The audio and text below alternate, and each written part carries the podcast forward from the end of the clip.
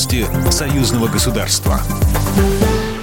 Здравствуйте, в студии Екатерина Шевцова. Отношение к военной спецоперации России в Украине и участие Беларуси в этой спецоперации. Эти и другие темы стали главными в интервью президента Беларуси Александра Лукашенко, которое он дал сегодня японской телерадиовещательной корпорации TBS. В качестве интервьюера выступил Шигинори Канехира, журналист, который работает на телеканале TBS с 1977 года и в настоящее время является ведущим программы «Специальный репортаж». Местом для проведения беседы был выбран зеленый зал Дворца независимости, где в 2015 году проходили переговоры нормандской четверки и вырабатывались Минские соглашения. В интервью также обсудили тему атомной энергетики, личных и профессиональных взаимоотношений с Владимиром Путиным и Владимиром Зеленским. Подробности встречи с российским президентом 11 марта.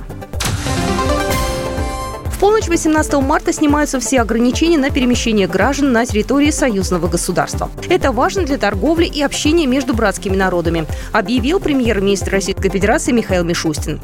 По его словам, таких договоренностей они достигли с премьером Беларуси Романом Головченко и согласовали их с президентами.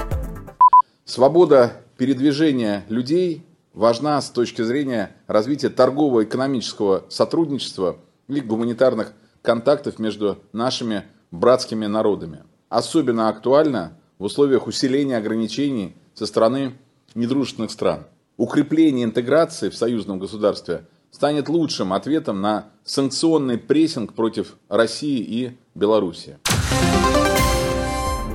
В Беларуси началась подготовка к армейским международным играм. На полигоне Горский стартовали соревнования западного оперативного командования на лучшие экипажи боевых машин пехоты и танков.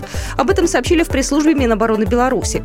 Как сообщили в пресс-службе оборонного ведомства, в ходе турнира определяются первоклассные командиры, наводчики и механики-водители. Далее по итогам состязаний в воинских частях, соединениях и командованиях будут сформированы национальные команды, которые представят страну на конкурсах «Армии-2022».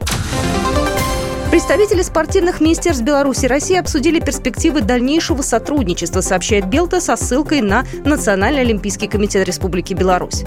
Стороны обсудили в Москве календарь соревнований, а также определили дальнейшие действия по видам спорта в ближайшей перспективе. Представители ведом встретятся в ближайшее время на совместном заседании коллегии в Минске. Программа произведена по заказу телерадиовещательной организации Союзного государства. По вопросу размещения рекламы на телеканале «Белрос» звоните по телефону в России 495 637 6522. В Беларуси плюс 375 44 759 37 76. Новости Союзного государства.